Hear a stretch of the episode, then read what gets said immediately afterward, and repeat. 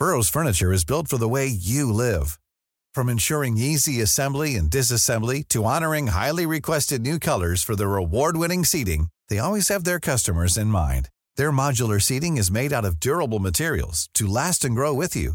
And with Burrow, you always get fast, free shipping.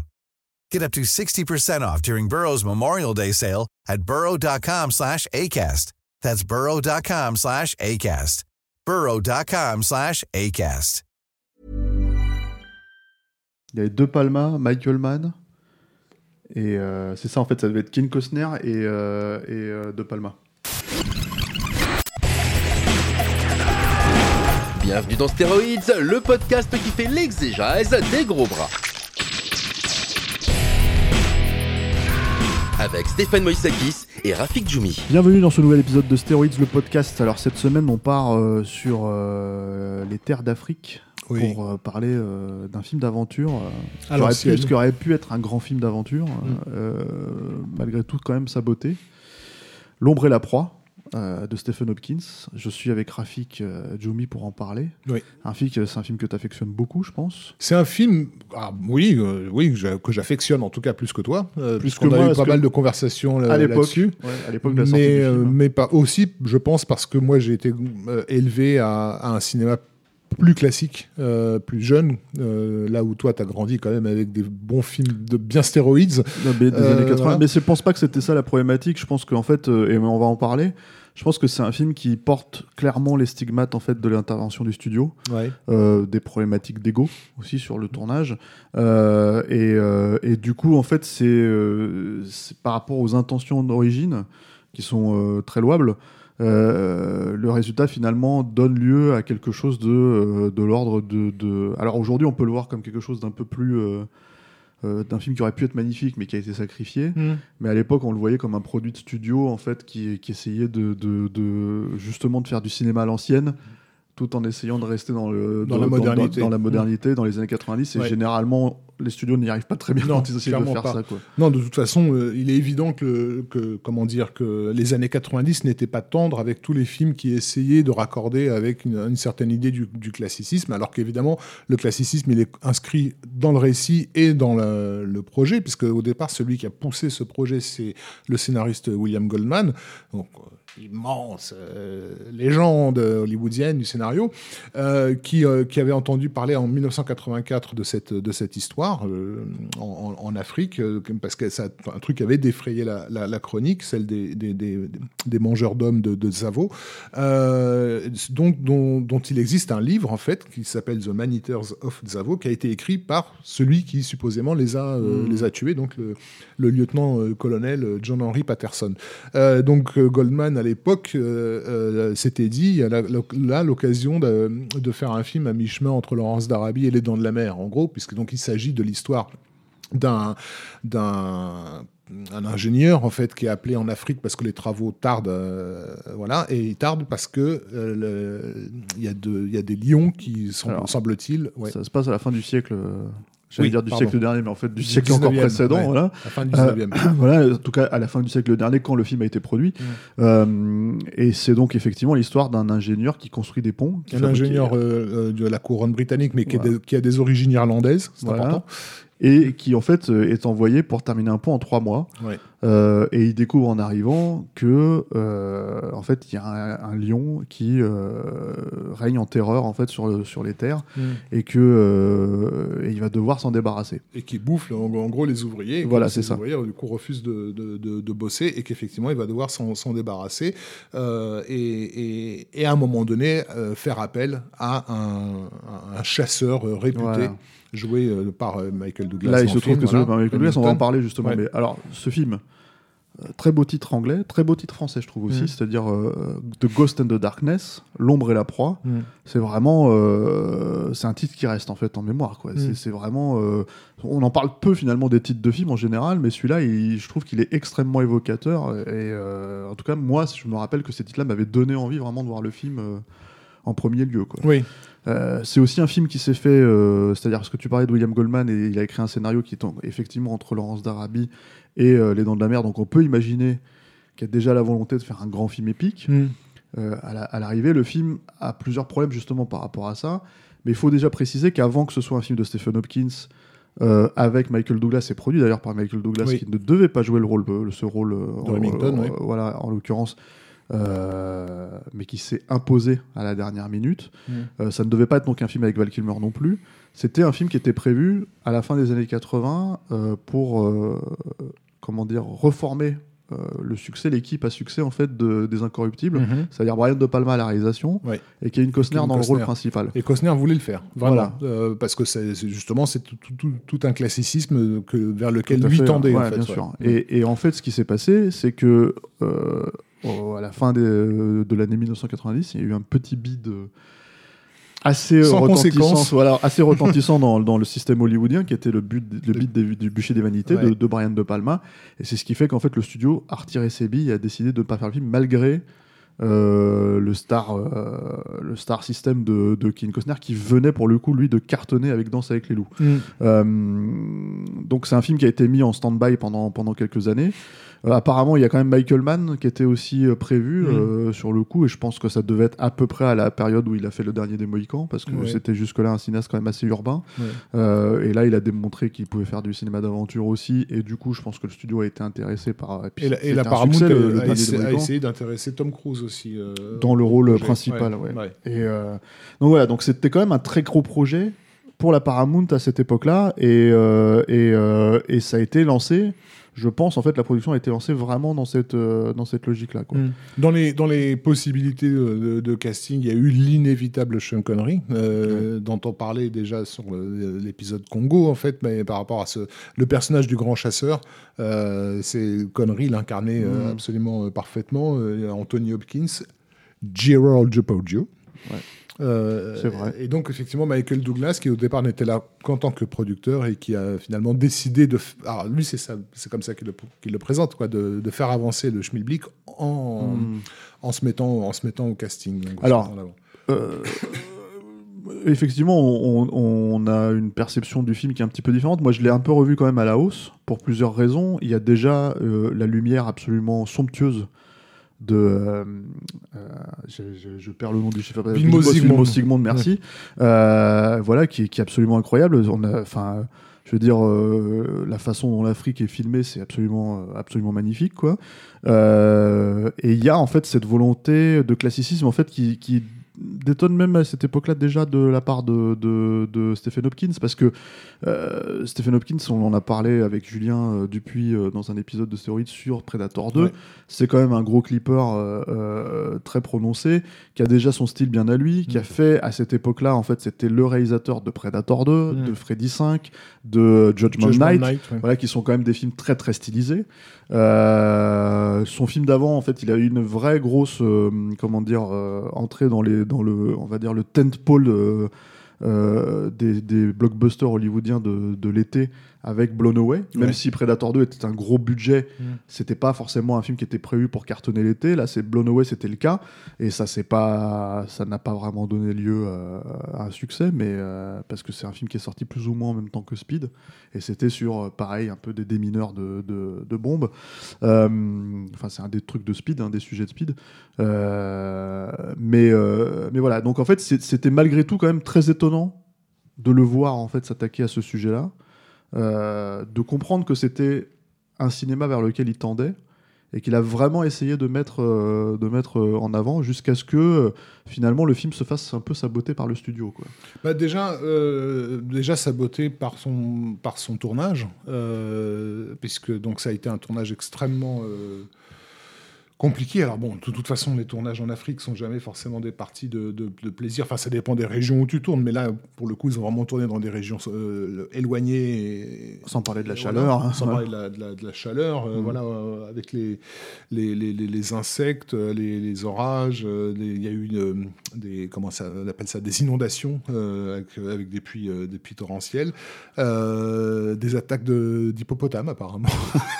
Donc des trucs vraiment auxquels les Américains Sont tout à fait euh, habitués.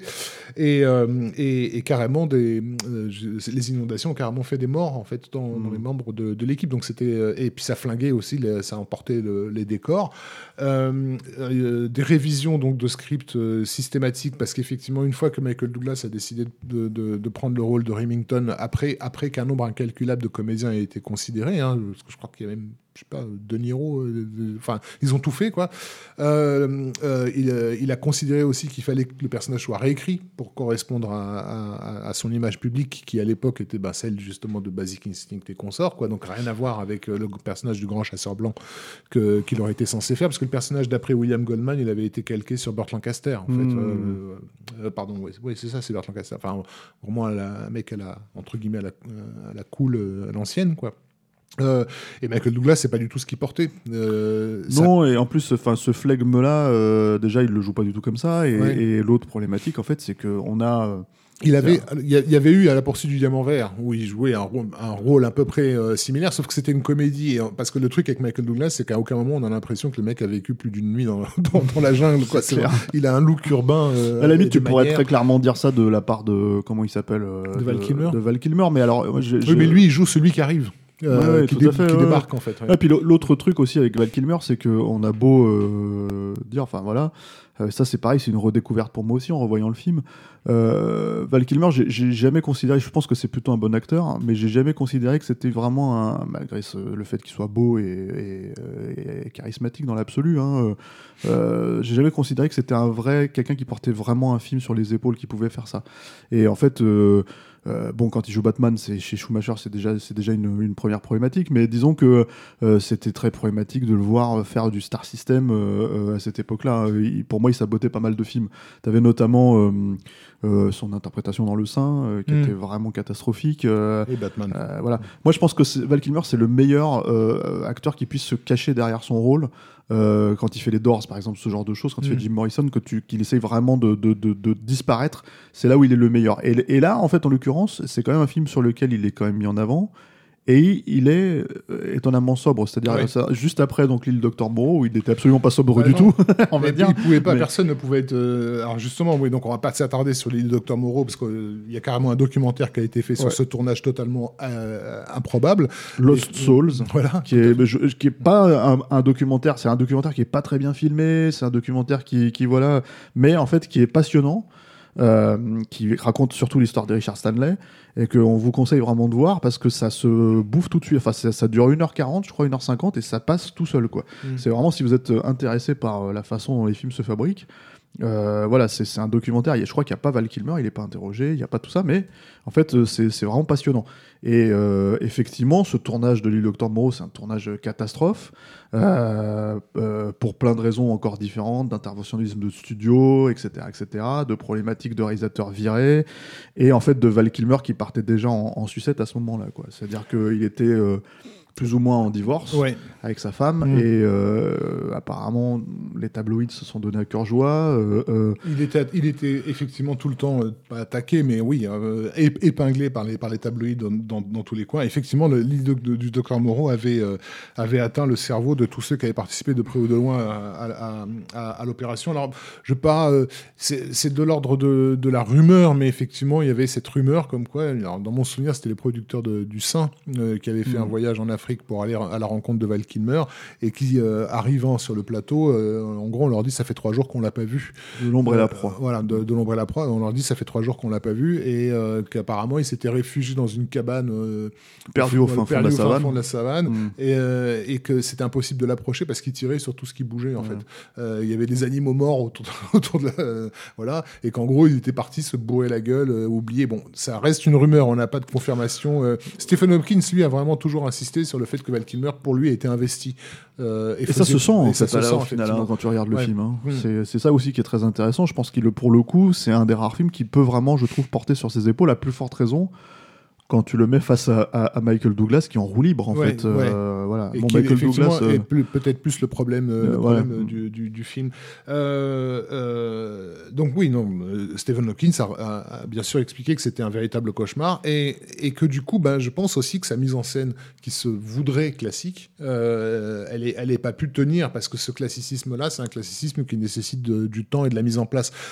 C'est c'est faire des, des- des grands mouvements de grue à la Sergio Leone au-dessus des trains, etc. Alors il y en a quelques-uns dans le, dans le film, mais en fait, on voit bien que le film a été, a été fait d'une certaine façon à la- à l'économie, avec un nombre incalculable d'astuces euh, euh, que, que, que Hopkins va utiliser ensuite beaucoup par, euh, par la suite sur des tournages rapides, en fait. Euh, C'est c'est plus ouais. flagrant, je trouve, dans les scènes justement euh, de nuit Mm. euh, et horrifiques. C'est-à-dire que quand, euh, parce qu'il y a l'attaque du lion en fait, euh, enfin des lions en l'occurrence, euh, euh, qui, euh, qui, est, qui est mise en scène. Alors j'ai envie de dire, justement en fait, c'est là où euh, peut-être sur le papier c'est les dents de la mer, mais à l'image c'est pas du tout les dents de la mer. C'est Mm. vraiment et c'est cuté, cette façon, c'est c'est aussi, je pense, monté euh, de cette manière-là c'est monté comme quelque chose de très vif, de très machin, et, et, et, ça fonctionne pas en fait. Je pense que tu as, deux films en fait à ce moment-là. Tu as le grand film classique, et tu as ce moment en fait euh, où. Euh, c'est peut-être pas un slasher, mais bon, c'est quand même filmé d'une certaine manière en fait. euh, et je pense que hum, c'est très difficile, euh, à mon sens. Et tu vois, tu vois qu'en fait, à des moments, ils essayent de se concentrer sur les victimes. Mmh, donc mmh. en fait, euh, la façon dont elles vont bouger, qu'ils voudraient être à la dent de la mer. Sauf que, évidemment, euh, euh, malgré les qualités que je peux trouver à Stephen Hopkins, ce n'est pas Spielberg non plus. Et aussi. euh, Et je pense qu'il n'avait ouais. pas forcément le contrôle, encore une fois, du montage. Parce que Non. le truc, c'est qu'il lui manque, il manque clairement, apparemment, 40 minutes au film.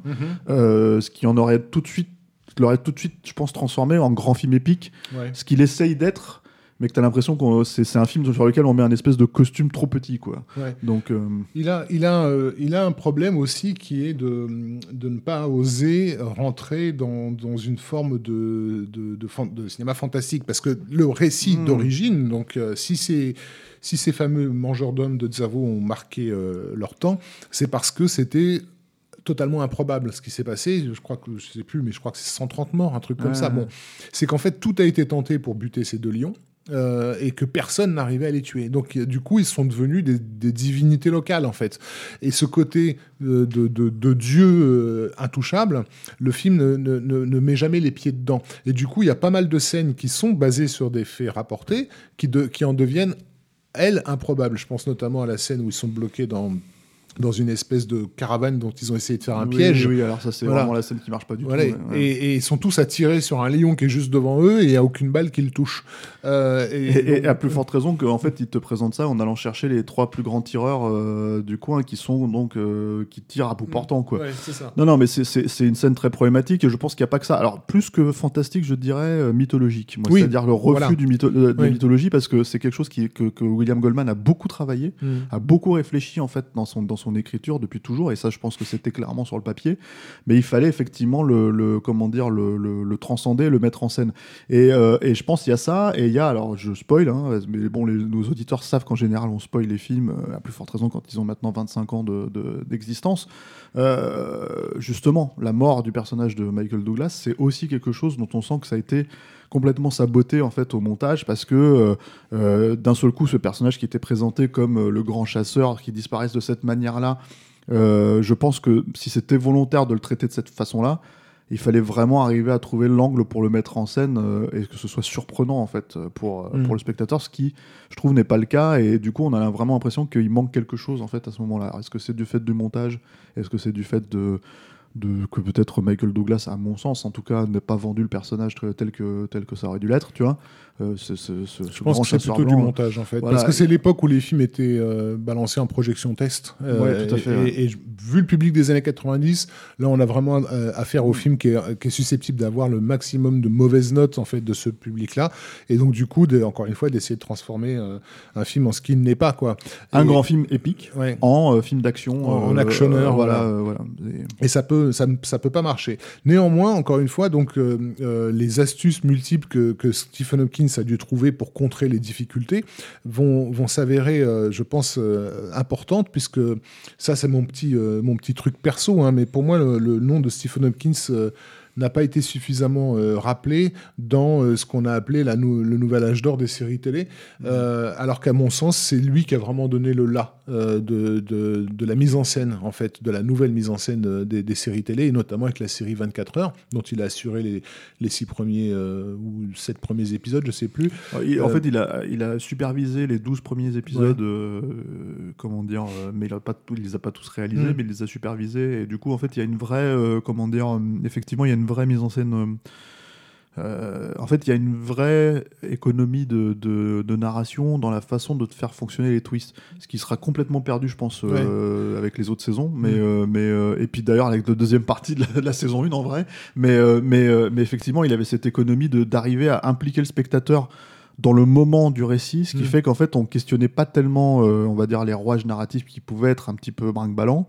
Euh, mais ça se sent en fait que, que, que, que ça disparaît, enfin qu'il a plus ou moins lâché le truc euh, Mm. à, à mi-parcours quoi. Je pense à l'époque tu avais une théorie là-dessus qui était assez intéressante, c'était que en fait le, le- le- la mi-saison avait été écrite bien en amont et que en fait du coup quand, euh, quand le, le truc a été greenlighté ça se sentait qu'ils ont dû rajouter, du coup Rajouter, le, le- ouais, le reste derrière. ouais. Voilà, et, Mm. et, et du tout, on se, on se retrouvait avec des rebondissements de séries télé assez classiques, euh, voire clichés, euh, comme. Dont un puma. Hein, voilà. Alors, ça, c'est dans la saison 2, Oui. mais euh, dans la première saison, notamment la, la- le personnage euh, qui se retrouve amnésique, Oui. et comme c'est quand même censé être en temps réel, Ouais, ouais. elle est amnésique à peu près 3 heures. Voilà, ça. donc, euh, donc c'est assez. euh, Mais- ça fonctionne mais- pas très mais bien. c'était surtout par rapport donc au, euh, au style visuel en Mm. fait qu'il a qu'il a ins- un- instillé donc euh, il a montré comment faire euh, de la mise en scène de télé euh, riche avec peu de moyens et dans des conditions très très très difficiles et à mon avis ça c'est quelque chose qu'il a qu'il a appris euh, à la dure euh, sur, euh, sur The Ghost in the Darkness. Si vous voyez, euh, il y a- il y, a une scène que moi j'aime bien qui, dans laquelle Val Kilmer est en train de lire une lettre de, de sa femme, et à ce moment-là, il y a une attaque de- dans, Mm. dans le camp euh, des lions, et en fait, ils, ils courent et doivent réagir à toute vitesse. Il y a son collègue qui lui jette un fusil dans les mains pendant qu'il est en train de courir, etc. Si vous regardez le découpage de, cette scène, vous verrez qu'il y a à la fois des, euh, des plans qui no- manifestement ont demandé de la mise en place, donc c'est-à-dire qui dit mise en place dit perte de temps, et plein de plans raccords que tu peux faire très rapidement en fait. Euh, et c'est l'alternance entre ces plans euh, euh, classieux et ces plans euh, commando qui donne au film ce- ce- cette identité justement à mi-chemin entre film classique et, et, et film pétaradant des années 90 quoi. Mm. Et donc, il, il se décide jamais à aller dans, dans- de, de l'un ou de l'autre. Mais, mais ça lui donne du coup cette identité visuelle un peu, un peu, un peu, un peu spécifique que, que- que personnellement que, que j'aime bien malgré donc tous ces défauts de narration et ils sont très très nombreux. Il y a aussi euh, un problème, je trouve, par rapport à l'utilisation de, des lions, parce que, alors, bien sûr, ils te disent qu'il n'y a qu'une seule scène dans laquelle ils ont dû utiliser de la limatronique, etc. Ouais, enfin, mon œil, quoi. Il y y a un nombre incalculable de plans où tu vois bien que c'est. euh, que c'est pas des lions, quoi, si tu veux, sans parler d'un- d'une tentative de- de- d'incrustation numérique à un moment donné, euh, lorsque le lion se jette sur un, sur un ouvrier en, en plan large, quoi, qui est pas très, très heureuse. Bon, ça, on peut Non, toujours l'excuser, mais Bon, déjà, Ouais. c'était l'époque. Et puis, euh, mais, mais c'est clair qu'en fait, il y avait beaucoup, beaucoup, euh, post-Jurassic Park, il y avait beaucoup, beaucoup de tentatives euh, d'animaux, j'allais dire réalistes, parce Mm, que mm. euh, quand je dis réalistes, c'est des animaux dont on sait à quoi ils ressemblent, hein, Mm. si tu veux, euh, contrairement aux dinosaures où en fait on Ouais. n'a que des, des- des représentations. Euh, euh, t'avais, euh, t'avais, euh, moi je me rappelle, euh, Double Team l'année suivante en fait de Tsuerk où il y avait des tigres en images de synthèse aussi. Euh, donc là, effectivement, tu as un ou deux plans comme ça et tout. Moi, j'ai noté aussi un truc, euh, c'est que tu as parlé de 24 heures et c'est important de le, de le si- signaler. Je pense que c'est aussi le dernier vrai film, je trouve, où Stephen Hopkins essaye vraiment. C'est-à-dire que Mm. je me demande jusqu'à quel point quelque- il a perdu quelque chose en fait euh, dans, euh, dans euh, ce tournage. Parce que le film suivant, donc c'est un pur film euh, formaté euh, de son temps qui était perdu dans l'espace. Oui, dont, dont- dont je recommande vivement le commentaire audio. Euh, Oui, c'est vrai. Voilà, dans Ouais. lequel il passe deux heures à expliquer pourquoi c'est de la merde. Ouais, Ouais. et- parce que c'est de la merde, faut, faut être honnête. Et, et- et mine de rien, on peut. on Mais peut- je trouve de la merde bien filmée. Mais c'est de la merde quand même. hein. Euh, mais mais en, en termes de purement euh, de, de, de cadre, euh, Lost in Space, ça reste euh, Ouais, ouais, très, très, après- très propre. après, Après, c'est juste. euh, faut avoir un trip là-dessus aussi, si tu veux, Ouais. au final, parce que tout le reste du film ne tient absolument non, pas de Il y avait ce remake de Garde à vue. On avait vu en salle à l'époque, si tu te souviens, qui était vraiment très mauvais aussi. On s'était vraiment demandé où, euh, où, était, passé, truc, euh, ouais. voilà, où était passé euh, Stephen Hopkins. Et puis après, bah, il y a euh, des prods Dark Castle, des trucs comme ça. Donc en fait, c'est, c'est, euh, je pense qu'en fait, euh, souvent dans, la- dans les carrières de réalisateurs, il y a, il y a, il y a à Hollywood. Il y a des moments charnières en fait où euh, ça peut passer ou casser. Mm. On, on en a pas souvent parlé vis-à-vis de, par exemple, John Carpenter. Moi, j'ai toujours été persuadé que si The Thing avait été un succès, Oui. John Carpenter serait peut-être pas Spielberg, mais, mais pas Mm, loin en fait. mm, C'est-à-dire, ça serait le Spielberg de l'horreur vraiment. En fait, ça serait un mec. euh, je parle pas de qualité visuelle, euh, Mm. je parle pas de ça. Je parle dans son style à lui. En fait, il aurait cette réputation-là, euh, ce qu'il n'a absolument pas. Ça l'a cassé. Et je pense que Stephen Hopkins, c'est un peu la même logique. C'est-à-dire, je pense que ce film l'a cassé. Il y avait le potentiel de faire un vrai grand film épique. Il y a euh, la mainmise du studio sur le projet pour essayer d'en faire quelque chose d'immédiatement vendable, euh, euh, vendeur et, attirant pour le, le public en fait visé, qui n'est pas celui euh, Mm. pour lequel le film a été fait à l'origine. Et, euh, et je pense que ça, ça a saboté, euh, ça, ça a saboté cette possibilité de devenir un grand cinéaste Mm. plutôt qu'un yes man en fait pour les studios. Et du coup, euh, ça se sent, moi je trouve, dans le reste de sa filmographie. C'est-à-dire que on peut reprocher beaucoup de choses à Predator 2, à, à Judgment Night, euh, Blown Away. Bah, c'est les films d'un mec qui apprend son métier. Hein, aussi. Oui, mais c'est aussi des films solides. C'est-à-dire Mm, que mm. c'est des films en fait qui fonctionnent finalement. euh, bon, Blown Away, c'est un peu plus discutable. Il y a Mm. peut-être plus de problématiques, mais il y a au moins deux trois scènes vraiment inspirées en fait dans le film. Euh, Il y a, il y a, je, on sait pas, c'est pas un podcast sur Blown Away, mais il y a, il y a une très belle scène en fait euh, autour du personnage de Lloyd Bridges qui, moi, je trouve fonctionne très très bien en fait, qui a un vrai lyrisme et tout ça, etc., une vraie émotionnalité. Donc voilà, c'est euh, ce qui est pas forcément euh, flagrant en fait de la part du réalisateur de Freddy 5. Quoi. Mm, mm. Donc, euh, donc du coup, il y a, y je pense qu'il y avait, c'est- un vrai, euh, comment dire, euh, je pense c'est un vrai, ça aurait pu être un grand cinéaste. Mm. Je pense qu'il avait cette étoffe-là en fait. En Et tout ce cas, film bah, il aurait pu, le montrer un, quoi. Un excellent artisan. Mm. Euh, effectivement, il a, il a, il Ce a- qui pour moi a peut être pu. aussi un, un grand cinéaste. Ouais. Mais, ouais. Et, et donc, euh, donc euh, le, ça l'a cassé. Alors, moi, je, tu insistais sur la photo de Filmo Zygmunt, qui est effectivement assez, assez somptueuse. Euh, moi, j'ai souvent entendu dire qu'il n'était pas du tout satisfait. alors, peut-être parce qu'il n'est pas satisfait du film tout court, peu, parce qu'il y a aussi souvent cet aspect-là avec les, les chefs-op ou même les compositeurs, c'est que les mecs font un, un vrai boulot, ils se, con- se, se- se donnent à fond, et, euh, et si le film n'est pas réussi, ils ont tendance du coup à tout dégager d'un coup, y compris leur, tra- leur propre travail. est-ce qu'il a tapé sur Maverick? C'est ça le truc avec Vince Moi, j'ai entendu taper sur in the Darkness. Oui, en parce que. Maverick, par exemple, si tu veux, alors effectivement, c'est de la confiture au cochon hein, quand tu regardes la, lu- la lumière de Maverick par rapport au film, mais c'est par contre, c'est pas son meilleur travail non Mm, plus, mm, avec mm. Sigmund, donc. euh, Et c'est un autre, euh, un autre qui a pris ses distances avec le film et qui, pareil, a fait un boulot euh, absolument remarquable, c'est Jerry Goldsmith à la musique. Alors, Goldsmith, en fait, c'était entiché de Les Bohèmes. Les Bohèmes, c'est un, un- un Africain qui a été découvert par Hans Zimmer sur un film qui s'appelait La puissance de et qui, en gros, l'a fait venir à Hollywood euh, quand, Zimmer a fait euh, le, Roi Lion. Quoi. Donc, ils ont institué un truc que Goldsmith a utilisé déjà sur le chef-d'œuvre des années 90 sur lequel on a fait un podcast qui est Congo donc où, où déjà les bohèmes euh, intervenaient Euh, Allez, et écou- allez écouter ce podcast. Voilà. qui, Je pense lui-même est un chef-d'œuvre du podcast en fait, c'est automatique quand tu parles d'un chef-d'œuvre en fait, je pense. on fera jamais aussi, Congo, on, on quoi. fera jamais aussi bien que Parole de flic mais Ah, mais écoute, on, on essaye, prend la hein, deuxième place. Euh, et donc, euh, les, les OM se retrouvent aussi euh, euh, sur The Ghost in the Darkness, mais cette fois-ci pour en faire justement quelque chose de beaucoup plus, euh, beaucoup plus classieux, euh, dans lequel Goldsmith reprend l'héritage de la musique qu'il avait fait pour la canonnière du Yangtze de Robert Mmh, Wise. mmh. Euh, donc, grand score épique euh, à l'ancienne, et justement en lui mettant des sonorités et une rythmique euh, beaucoup, plus, euh, beaucoup plus moderne. Alors, il y a petit truc pour les cinéphiles sympathiques, comme le personnage de, de Val Kilmer est un Irlandais. Le thème du film est basé sur un- un- un- une musique traditionnelle irlandaise qu'on entendait déjà dans le John Ford de Rio Grande. Alain va se faire un plaisir de nous faire écouter ça.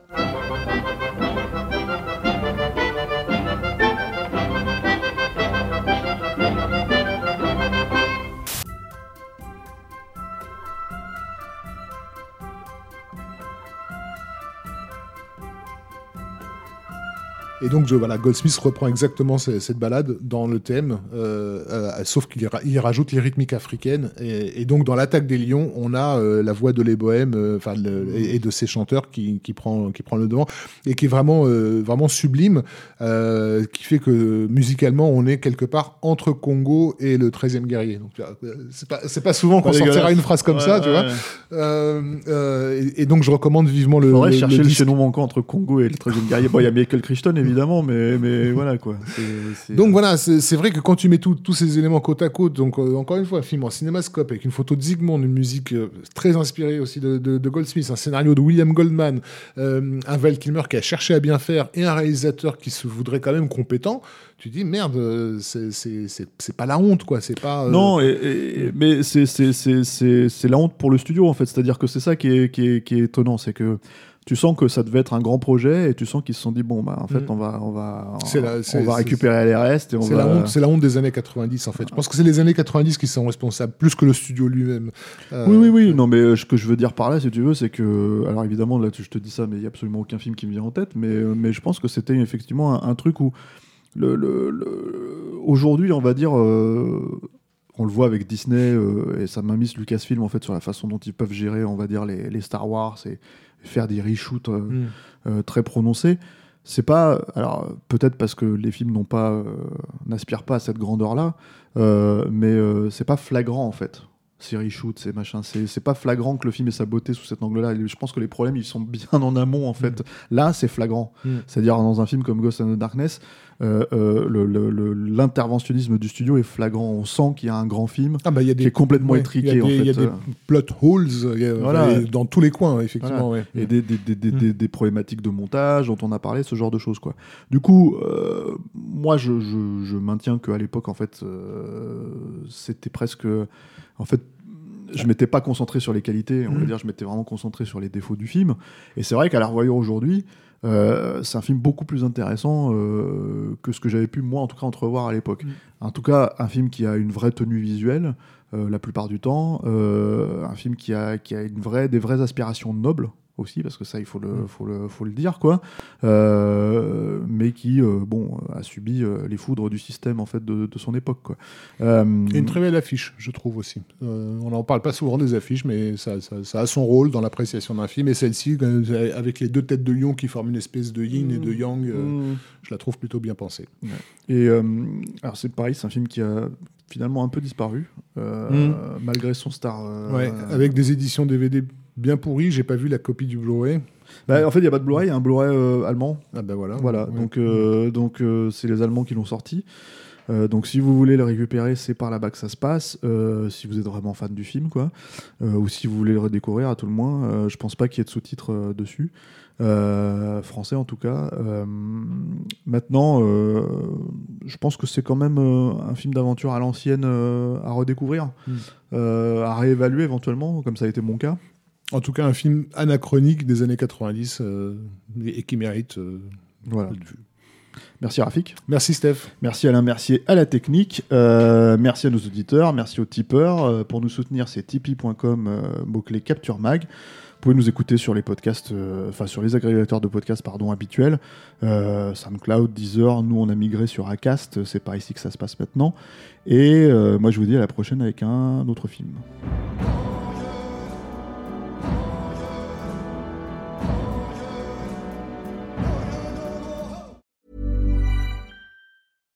Flexibility is great. That's why there's yoga. Flexibility for your insurance coverage is great too. That's why there's United Healthcare Insurance Plans. Underwritten by Golden Rule Insurance Company, United Healthcare Insurance Plans offer flexible, budget friendly coverage for medical, vision, dental, and more.